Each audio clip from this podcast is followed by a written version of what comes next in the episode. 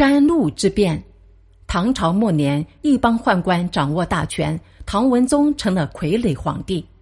为了铲除宦官，他提拔李训、郑注两人当了身边的亲信。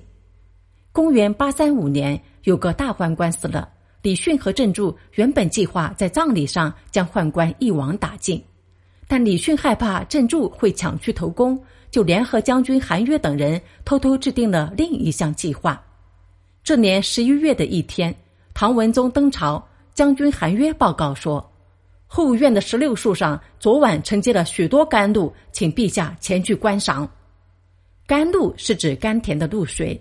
古时候人们认为天降甘露就意味着天下太平。唐文宗带着文武百官来到后院，他先叫李训去看。李训回来报告，不像是真的甘露。唐文宗又让宦官裘世良等人去看。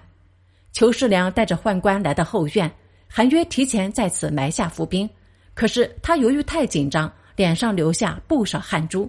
裘世良很奇怪，问：“这大冬天的，你怎么会流汗？”韩约结结巴巴的答不上来。